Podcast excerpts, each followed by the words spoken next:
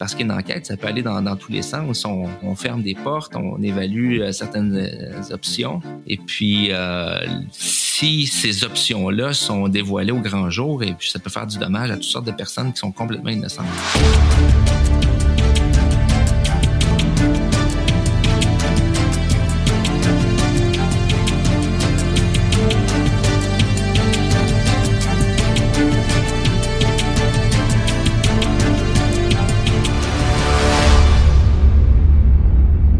Bonjour, je m'appelle Chloé Vernier. Je suis conseillère en communication au DPCP.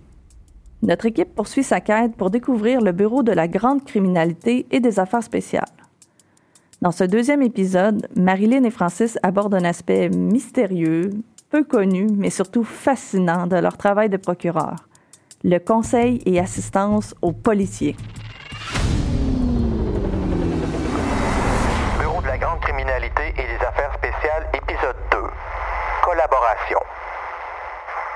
C'est la euh, particularité en, en majuscule. C'est euh, vraiment euh, l'implication des, procureurs euh, avant l'autorisation des accusations, le, le cas échéant.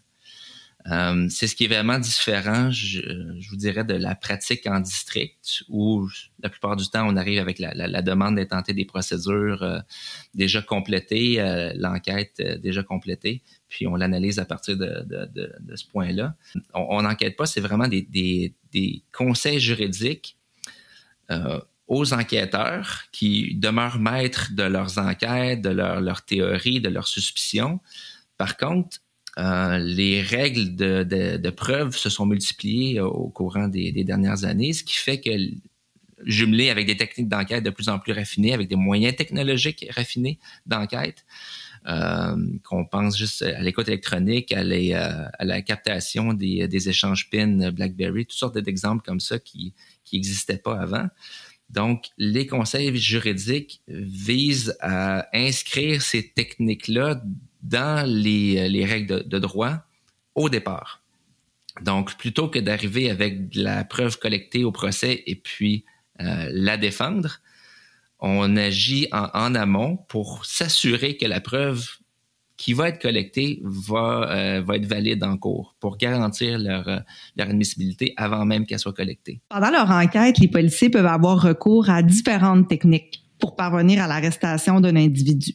Par exemple, au bureau, nous traitons régulièrement avec de la preuve qui émane d'écoute électronique. Ça peut être de l'écoute sur des lignes téléphoniques traditionnelles, ça peut être des micros également installés sur des personnes ou dans des lieux comme dans des véhicules. Dans les dossiers euh, touchant plus particulièrement le trafic de drogue, il est fréquent d'avoir recours à des agents civils d'infiltration, c'est-à-dire des gens qui émanent du milieu criminel et qui justement vont infiltrer ce milieu sous le contrôle de la police afin de recueillir de la preuve dans nos dossiers.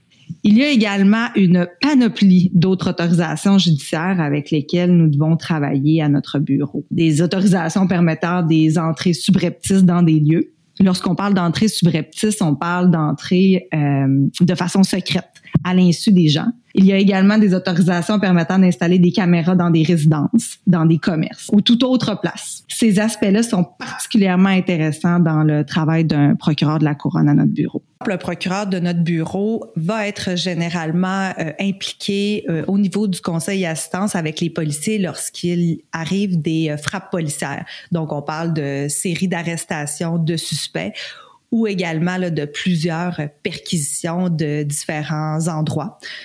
Euh, concernant des crimes pouvant être liés à la fraude, euh, la corruption, les stupéfiants.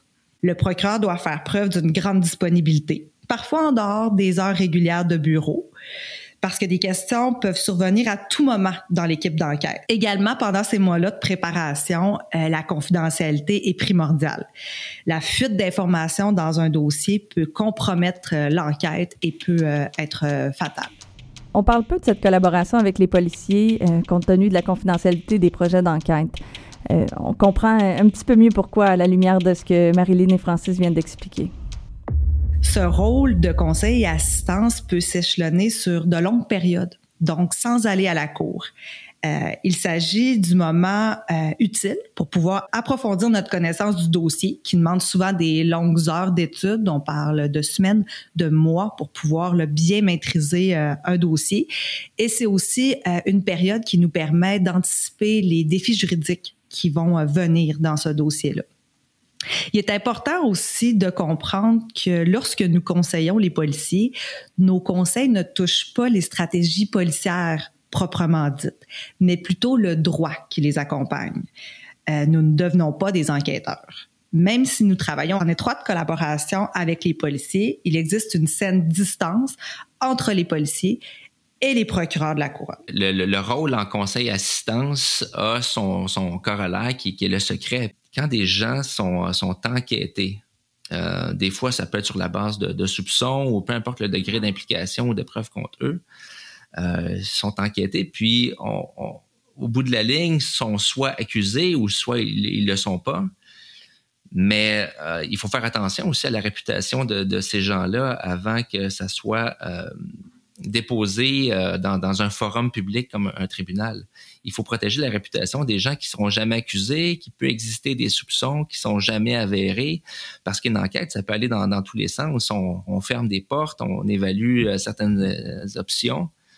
Et puis, euh, si ces options-là sont dévoilées au grand jour, et puis ça peut faire du dommage à toutes sortes de personnes qui sont complètement innocentes. Donc, il faut faire attention à, cet aspect-là. Puis par la suite, ben, le, procureur, dans le fond, donne son, s'exprime, si on veut, par les procédures à la Cour. C'est dans le cadre de ces procédures-là que le, public doit se renseigner, mais aussi, je, pense que le DPCP fait un effort de, vulgarisation sur différents aspects, mais il y a toujours des, mises en garde, des garde-fous, même à l'étape judiciaire, parce que c'est un système contradictoire, donc euh, normalement, quand on fait un débat, c'est euh, tout le monde en même temps a le droit d'être entendu devant un juge. Et puis, il peut y avoir un danger de déplacer le débat sur la place publique. Dans le prochain épisode, vous verrez qu'être procureur aux poursuites criminelles et pénales, c'est une vocation. Je vous laisse avec un extrait du prochain épisode et je vous invite à suivre le DPCP sur ses réseaux sociaux pour ne rien manquer. Quand on choisit de venir travailler euh, au bureau de la grande criminalité, euh, je crois que c'est parce qu'on a envie d'une pratique qui est unique et complètement différente de ce qu'on peut trouver ailleurs. Ce balado est une production de la Direction des communications du directeur des poursuites criminelles et pénales.